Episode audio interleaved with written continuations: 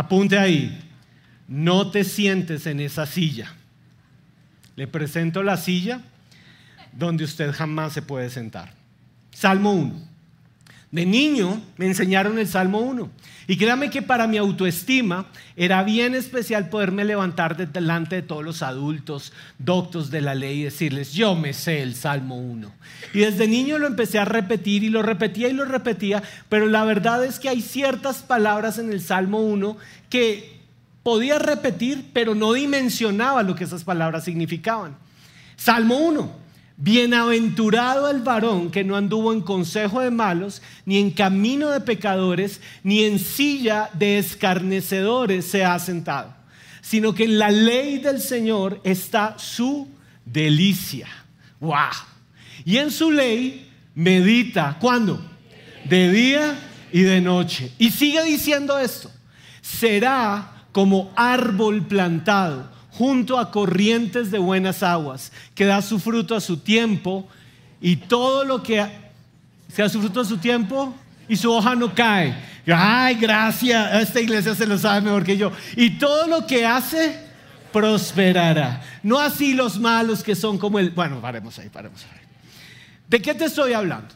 Hay una bienaventuranza y bienaventuranza quiere decir es más que feliz el hombre que le presta atención a tres condiciones que el salmista acá está detallando taxativamente. Bienaventurado el varón que no anduvo en consejo de malos, bien, te hace feliz, te llena de la bendición de Dios, cerrar tus oídos al consejo del malo, pero también que no anduvo en camino de pecadores, segunda condición, pero la tercera sobre la cual hoy quiero hacer énfasis es esta, ni en silla de escarnecedores se ha sentado. Obviamente siendo un niño y aprendiendo el salmo de memoria, no tenía la más mínima idea de que es una silla de escarnecedores. Pero últimamente Dios ha venido hablando muy fuerte a mi corazón acerca de esto. No te sientes en esa silla, no te sientes en esa silla. Esa silla no es tu lugar. Y analizando el tema entendí que esta palabra es para nosotros, para el lugar de su presencia y es para este tiempo. Por eso quiero decir, iglesia, lugar de su presencia, no te sientes en esa silla. ¿Qué es la silla del escarnio? ¿Qué es la silla de escarnecedores? Bien, en el original el salmista escogió la palabra lutz para mostrarnos qué es escarnio. Sinónimos de lutz, burlarse, mofarse, disputar, acusar, desprestigiar, señalar. Hay una palabra que vamos a encontrar en otras ocasiones en la Biblia, execrar. No tenía ni idea qué significaba la palabra execrar, apuñalear con palabras. Y eso es lo que está pasando en esta generación hoy. Estamos en un tiempo, y ojo que tenemos que prestarle atención al tiempo que estamos viviendo, en donde las generaciones cada vez son más frágiles y es más fácil esconderse detrás de pantallas para argumentar, para execrar, para lanzar comentarios. Lo que el salmista nos está diciendo es, no se te ocurra, pueblo mío, acomodar tus hermosas nachas en un lugar y sentarte cómodo para señalar, culpar, burlarte, acusar a otra persona. La silla del escarnio es una silla bien cómoda. Es una silla donde tú vas a querer estar. De hecho, no me trajeron hoy una silla, me trajeron todo un coach Está cozy esto, está cómodo. Y el, el chisme, la calumnia, el culpar a otros, el señalar a otros, es una actitud muy cómoda de tu corazón. Es lo que tu carne quiere hacer. El escarnio consiste simplemente en que tú te acomodas y armas argumentos mentales según la visión que tú tienes de las cosas y encuentras a una persona y lo que haces desde tu silla es tomar la mano de esa persona y llevarla a un altar de juicio y pones a esa persona en un altar de juicio de tal forma que los errores o faltas de esas personas van a ser magnificados y amplificados con la intención que todo el mundo se dé cuenta lo erróneo que es tu adversario en contravía de lo que tú piensas y de lo que a ti te parece. Hoy el escarnio se disfraza en términos bien, bien usados en redes sociales. Tú no me representas no me representa tu forma de pensar. No me identifico contigo. no me gustas. Y llevémoslo al plano espiritual. Tu teoría es pésima, qué mala doctrina tienes, tú estás desenfocado, tú realmente no conoces lo que es la palabra, tú no tienes profundidad, a ti te faltan argumentos, ¿sabes qué? No me gusta tu forma de adorar, no me gusta tu forma de pensar, no, no, me, desagrada tu vestimenta, me desagrada tu apariencia, tú no deberías existir, tú eres alguien que, definitivamente estorbas ante mi mirada. Y todo el tiempo, la generación hoy, el tiempo de hoy, nos está llevando cada vez más acostumbrarnos a vivir muy acomodados en la silla del escarnio sin entender que el principio bíblico escrito por el salmista dice que la bienaventuranza, la bendición del Señor, el gozo de Dios, la potencia de Dios se manifiesta sobre todo aquel que en lugar de sentarse a execrar a los demás, logra entender que el plan satánico es el plan de la acusación y que nosotros nacimos para este tiempo para ser ministros de reconciliación, de donde el hombre estaba separado de Dios y lo que nosotros hacemos es volver a traer al hombre a la unidad con Dios. ¿A través de qué? De nuestra bendición, de nuestra palabra, de lo que confesamos, de lo que decimos. Tres principios espirituales que te quiero dar en este momento. Primero, nunca olvides que toda persona, Génesis 1.26, fue hecha a imagen y semejanza de Dios. Nunca olvides eso.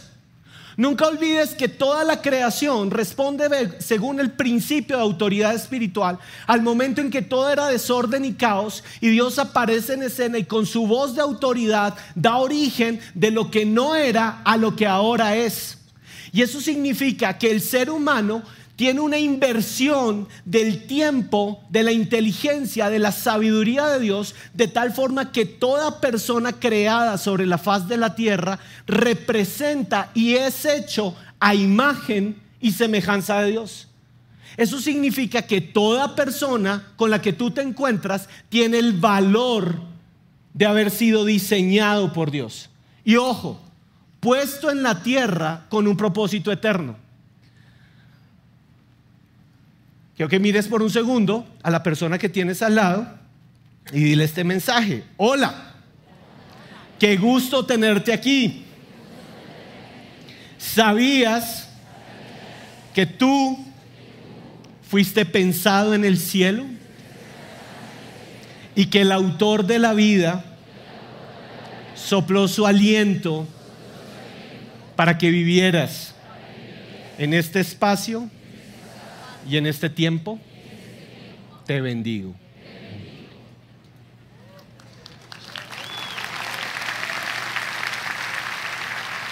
Hechos a imagen y semejanza de Dios.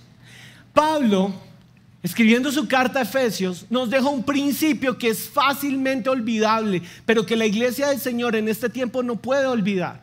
Nuestra lucha no es contra carne y sangre, sino contra principados, potestades, gobernadores en las tinieblas. ¿Qué significa eso? Que en el mundo espiritual, claro que hay personas con las que no te vas a identificar, claro que hay personas con las que de pronto no te representas, pero son personas hechas a imagen de Dios sobre las cuales opera un principio espiritual que puede no hacer clic contigo. ¿Estás conmigo? Eso no significa que no tengan valor. Una cosa es el don, el don del juicio que no existe y otra cosa es el don de discernimiento de espíritus que cuando Dios lo pone en la vida de un hombre o mujer de Dios tiene un fin y es traer libertad sobre las personas, no destrucción. Luego, yo no puedo incluso con argumentos espirituales estar sentado en una silla diciendo, ¿te poseyó Jezabel? Porque es fácil que la iglesia del Señor en este tiempo use la palabra de Dios para desvirtuar el principio detrás de un Dios creador que tiene un propósito con esa persona. Posiblemente hay personas que te cuestan trabajo y no son fáciles de amar. posiblemente Dios quiere darte un ascenso espiritual, llevándote a amar a alguien que en tu propia fuerza no podrías amar.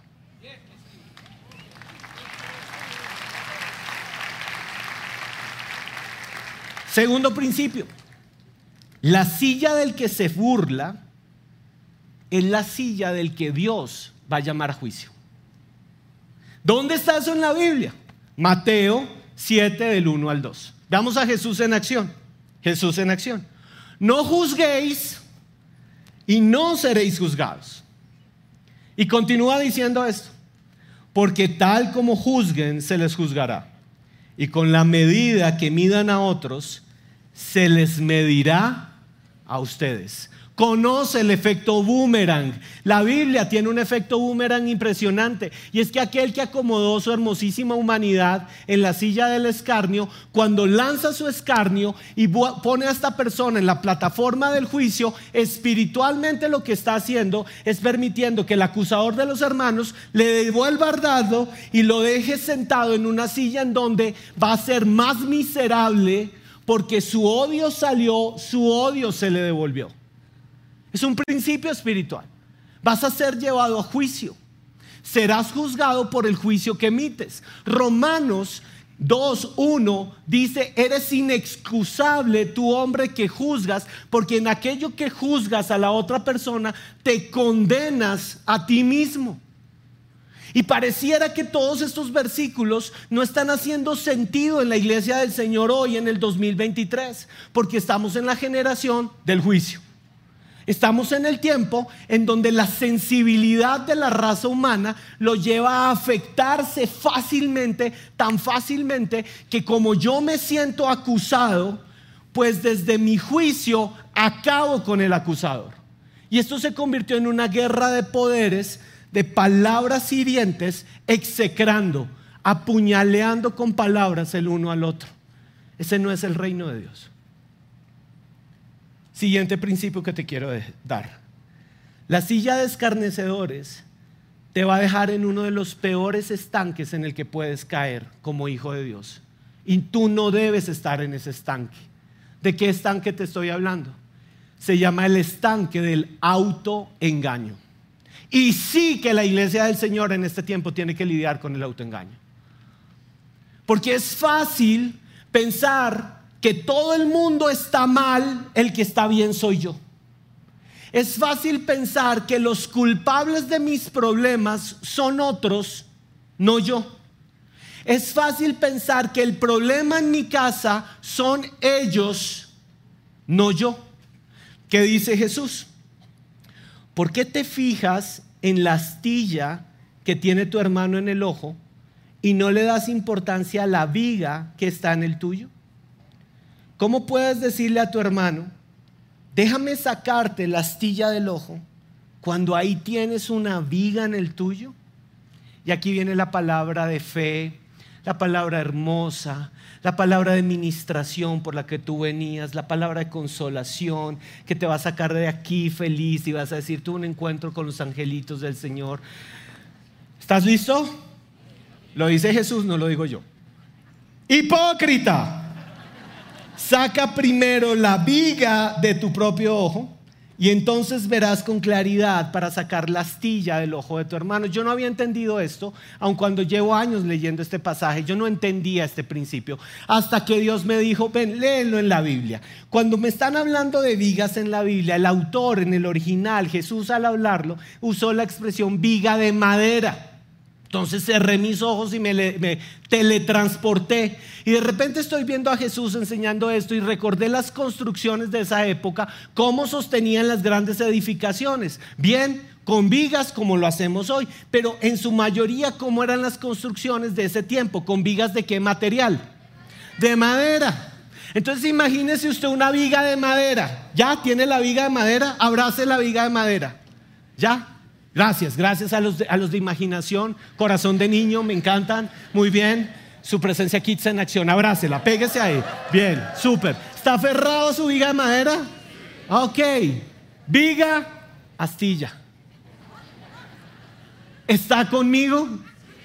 Usted tiene una viga que Dios quiere trabajar en usted, pero por culpa de la miopía espiritual y precisamente del autoengaño, en vez de prestarle atención a la viga que Dios necesita trabajar en mí, estoy tratando desde mi hermoso sillón de identificar una astilla porque es que no me representa.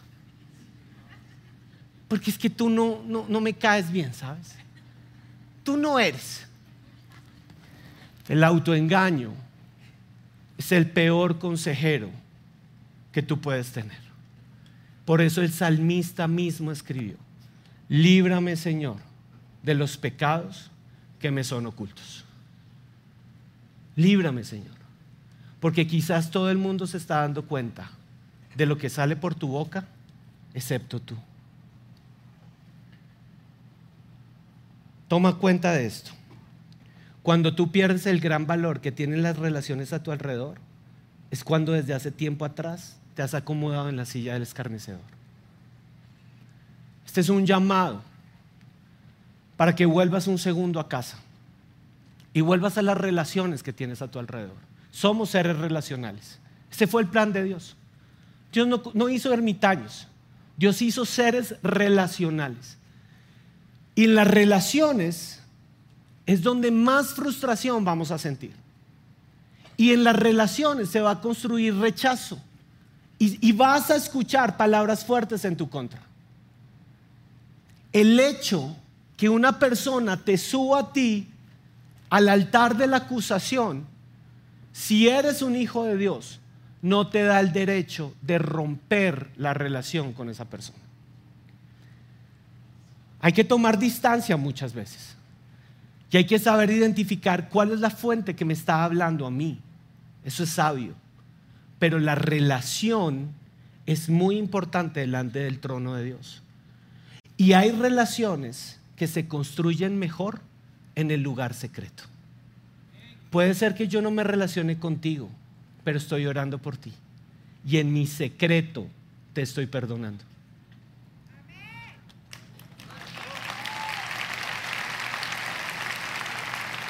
Segundo principio que te quiero recordar. Entre más cercana sea la persona a ti, más fácil va a ser acusarla y juzgarla. Y por supuesto, más dolor pueden ocasionarse. Podemos acostumbrarnos a tener un matrimonio. Un matrimonio en donde el esposo, por años, tiene argumentos mentales en contra de su esposa. Y aunque no los verbaliza, todo el tiempo él se acomodó en una silla de escarnio mirándola a ella y en silencio. Tú no eres lo que yo me imaginaba. Tú no me das lo que yo necesito. Tú no entiendes lo que a mí me pasa. Tú no estás ahí para mí. Tú no me amas. Tú puedes vivir en la silla del escarnio sin verbalizar, generando una distorsión en la relación nacida del peor enemigo del amor, la indiferencia. Luego, una relación cercana es una relación vulnerable. Y el pueblo de Dios tiene que aprender a caminar en la vulnerabilidad, en donde nos vamos a ofender, nos vamos a herir, pero hay un Dios en el cual están puestos nuestros ojos para restauración y para cambio. Por años, papás pueden estar execrando a sus hijos en silencio. Por años, hijos pueden guardar argumentos mentales en contra de sus padres en silencio. Un nido en donde el diablo va sembrando acusación y acusación y acusación para dejar a la persona en soledad profunda. Quiero decirte algo con todo el amor. Escúchame, quiero decirte algo con todo el amor. Tú no naciste para tener relaciones rotas por el odio. Tú naciste para ser el pueblo de Dios que ama. Tú puedes amar con el amor de Dios lo que nadie podría amar. Tercer principio que te quiero dar.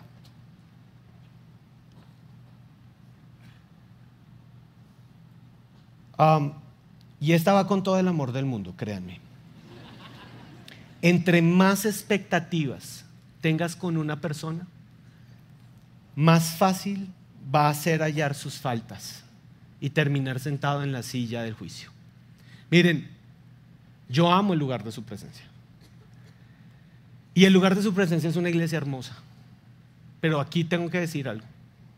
El lugar de su presencia es una iglesia hermosa donde nos reunimos humanos.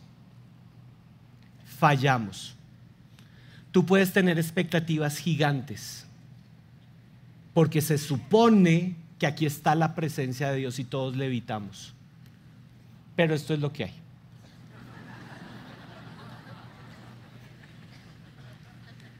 Recuerdo un día que iba caminando por la calle y yo iba enfocado, tenía que llegar y yo usualmente voy enfocado, usualmente.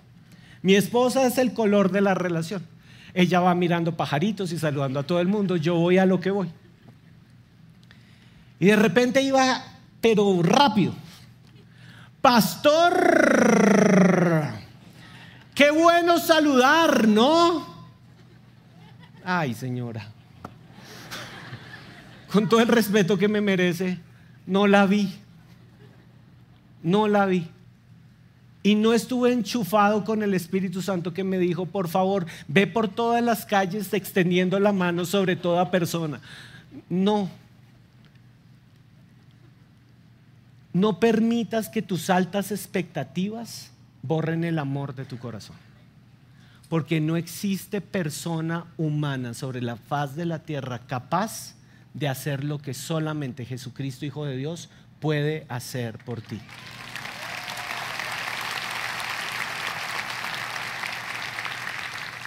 Yo no me sé tu nombre, pero en Isaías entiendo que tu nombre está esculpido en la palma de manos de Dios. No es una justificación, es la realidad. Es la realidad. Somos seres humanos. Y ojo, nos vamos a fallar.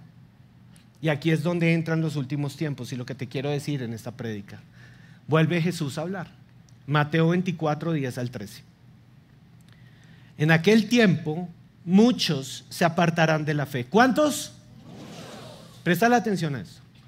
Unos a otros se traicionarán y se odiarán. Y surgirá un gran número de falsos profetas que engañarán a cuántos? Para un segundo. Di esto yo no seré de los muchos. Yo soy hijo del Dios viviente. ¿Por qué? Habrá tanta maldad que el amor de muchos se enfriará, pero el que se mantenga firme hasta el fin será salvo. ¿Qué tiene que ver esta palabra con la silla de escarnio? Bien, en los últimos tiempos, lo que te he venido hablando en esta prédica, va a ser evidente que muchos se apartarán de la fe, muchos pondrán sus ojos en la gente, muchos se sentarán en la silla del escarnio y en la frustración de ver que sus expectativas no fueron cumplidas, que el pastor no oró lo que yo quería que orara, que el consejo que pedí no fue el consejo que estaba esperando, que no me celebró el cumpleaños como yo quería que me lo celebraran, que no estuvo ahí el día del funeral como yo esperaba que estuviera, pues me voy a sentar y voy a execrar, voy a lanzar palabras de acusación y mi corazón se va a enfriar. Lo que nos está diciendo Jesús aquí es que el amor que se enfriará es el amor ágape. Y Jesús se encargó en este texto de dejar muy claro que el amor al cual él se refería no era el fileo, no era el amor entre hermanos. Jesús acá usó el amor ágape. ¿Cuál es el amor ágape? El amor ágape es el amor que desciende del Padre. Es el amor que solamente puedes encontrar en el corazón del Padre y que descendió sobre su iglesia a través del Espíritu Santo. ¿Cuál es el amor ágape? El amor ágape es el amor que identifica la falta, que sabe que el otro está equivocado, que sabe que el otro ha pecado, que sabe que el otro no lo merece, que sabe que el otro es culpable, pero en lugar de lanzar el juicio, el amor ágape hace lo que Jesús hizo por esa persona y nosotros hoy sobre la tierra somos los representantes de Jesús para las personas. ¿Qué significa eso? Que Jesús se puso entre la falta y el Dios Todopoderoso y Jesús le dice al Padre, ha fallado, ha faltado, pero yo lo perdoné y mi sangre vino sobre él y tú puedes ver su falta a través de mi transparencia. Padre, Él es tu hijo, recíbelo como tu hijo. Y ese es el amor que tiene que ser derramada sobre la iglesia contemporánea de las masas hoy para que no nos pase lo que está pasando en los últimos tiempos cuando el amor de muchos se enfriará.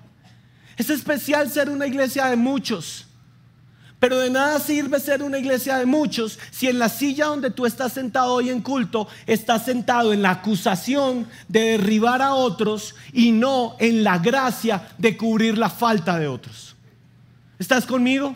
Por eso te he venido preguntando, ¿qué va a pasar cuando alguien te haga una hermosa invitación para que tú te pares en el, altar del juicio? ¿Qué va a pasar contigo? O devuelves o cubres y perdonas. El amor ágape hace lo que solo el Padre puede hacer. Y claro que en un matrimonio amamos con el amor eros, de intimidad. Pero claro que este es el tiempo para que los matrimonios en Colombia se edifiquen sobre un amor sobrenatural que desciende del cielo. Porque te cubro, te perdono, porque detengo la falta y oro por ti. Y peleo a tu lado. Y te ayudo. Y no es un intento romántico es una dependencia del Espíritu Santo. Es un permitir que se nos note que somos el pueblo de Dios que está esperando la segunda venida de Jesucristo.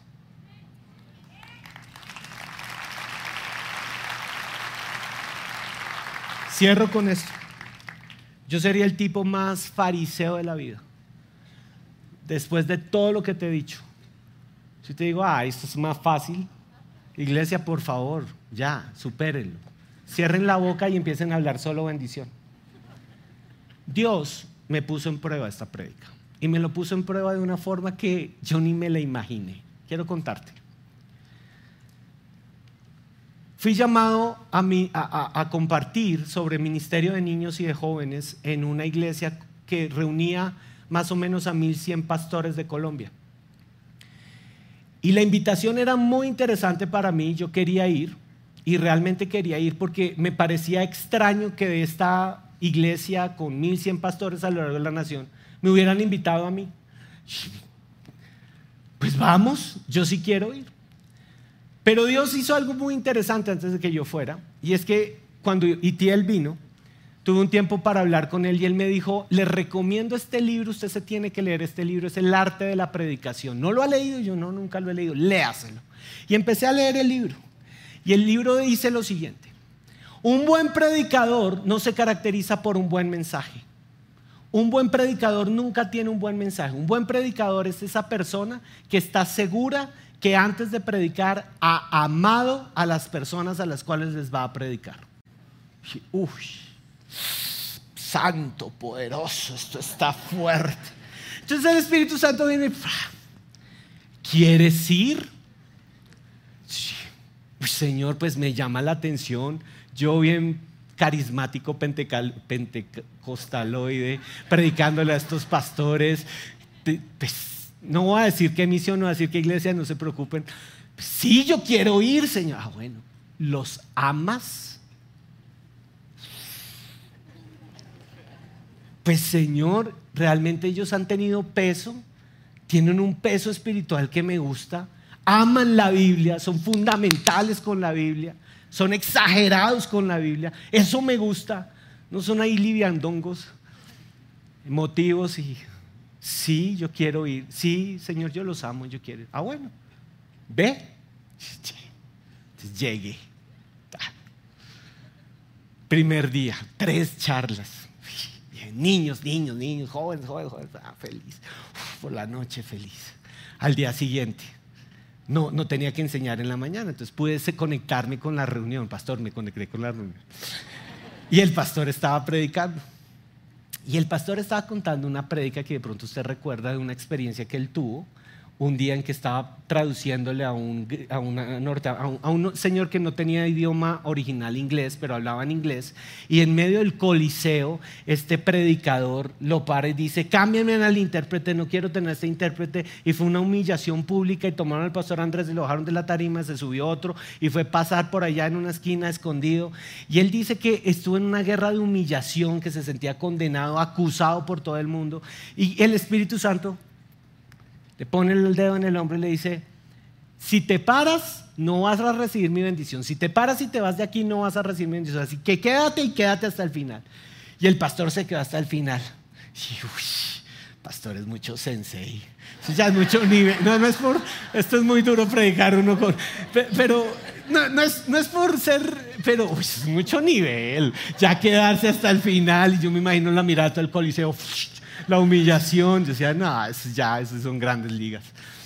Me fui, bueno, voy a enseñar, voy a enseñar. Me tocaba cerrar el evento. Yo era el último que predicaba y me dejaron de último. Señor, bueno, enseñé, enseñé.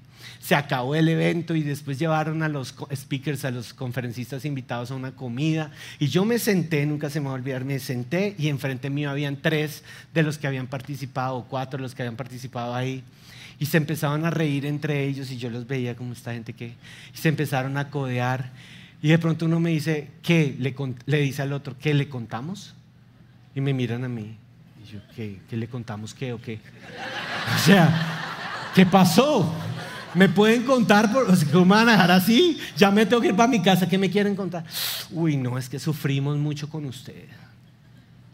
¿Y por qué sufrieron conmigo? Porque mientras usted estaba dando la última charla, la plana mayor, los radicales fundamentales de esta misión, estaban detrás, escuchando por la puerta lo que usted decía, y estaban criticando y juzgando todo lo que usted había hecho. Y dije, uy, ese es el momento perfecto en que la humanidad de uno contempla esta silla, ve lo hermosa y lo cómoda que es y dice, ah, este es mi momento, ah, ni para qué me traen aquí, yo sí sabía que esta gente no se va a arrepentir y yo sí la... Y en ese momento el Espíritu Santo, ¿los amas?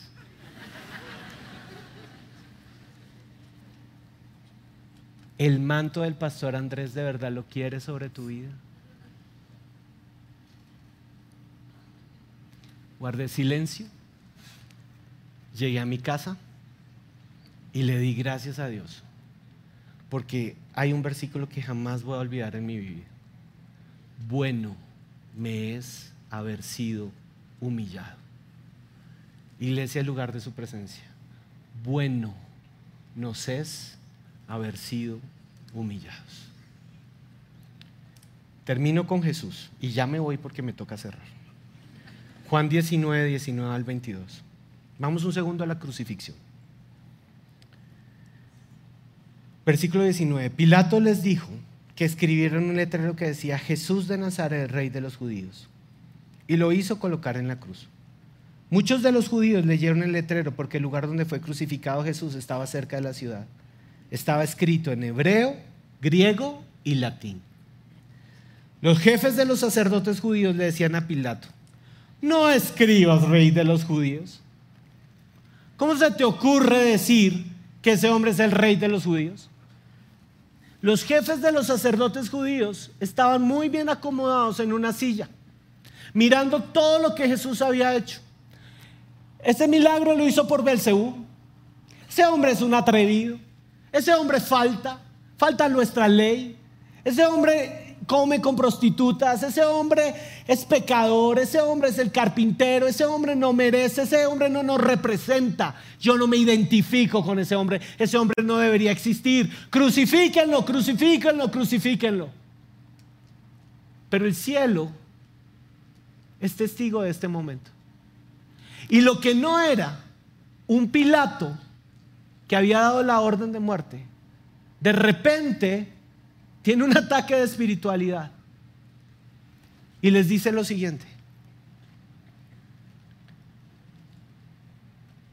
Lo escrito, escrito está. ¿Sabes por qué quedó eso en la Biblia?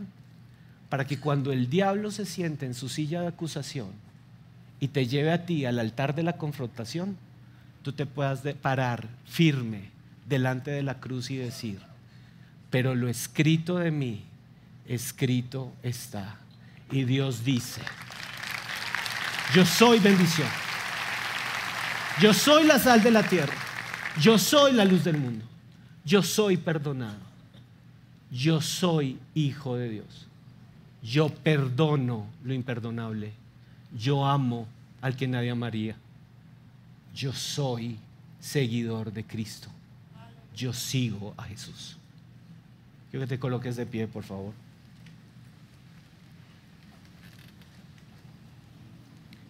Cierra tus ojos donde estás. Quizás has crecido en una familia de juicio y de crítica. Quizás lo que ha pasado es que desde muy niño te acostumbraste a un sofá en donde es fácil hacer grande la falta de otros.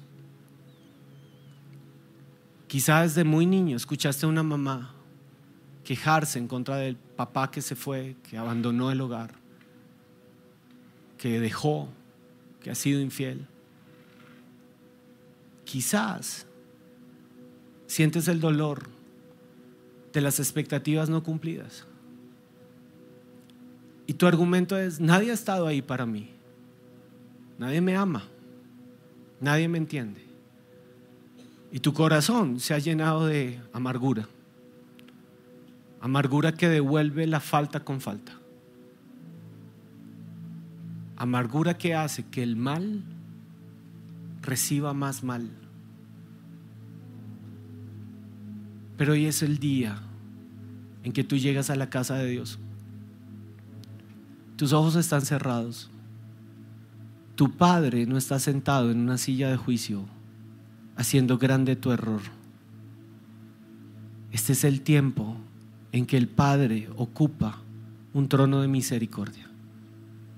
Y estamos en tiempos en donde podemos volver al Padre y decirle, perdóname Señor, perdóname por usar mi boca para destruir, perdóname Señor por guardar en mis pensamientos acusación y odio, perdóname Señor porque la falta que recibí es la falta que he devuelto. Perdóname, Señor. Hoy vengo ante ti y hoy vengo a decirte, quiero seguir a Jesús. Puedes decirlo con tus labios. Quiero seguir a Jesús. Quiero ser como Jesús. Quiero amar lo que nadie amaría. Quiero guardar silencio. Enséñame a guardar silencio. Enséñame a ir al secreto. Enséñame a orar. Enséñame, Jesús, a seguir tus pisadas. Vengo a amar como tú me amaste primero.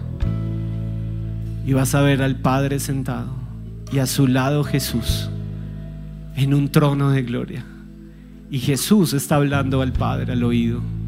Él está hablando de ti mira, vino a mi casa, me está buscando, no se ha cansado de buscarme. Padre, mira, sigue creyendo. Se ha sentido acusado, pero es tu hija, es tu hijo. Y el Padre sonríe cuando ve a su pueblo adorar.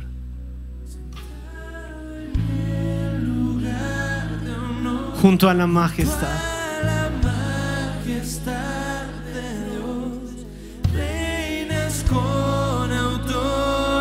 Jesús. Cierra tus ojos y míralo allí. Sentado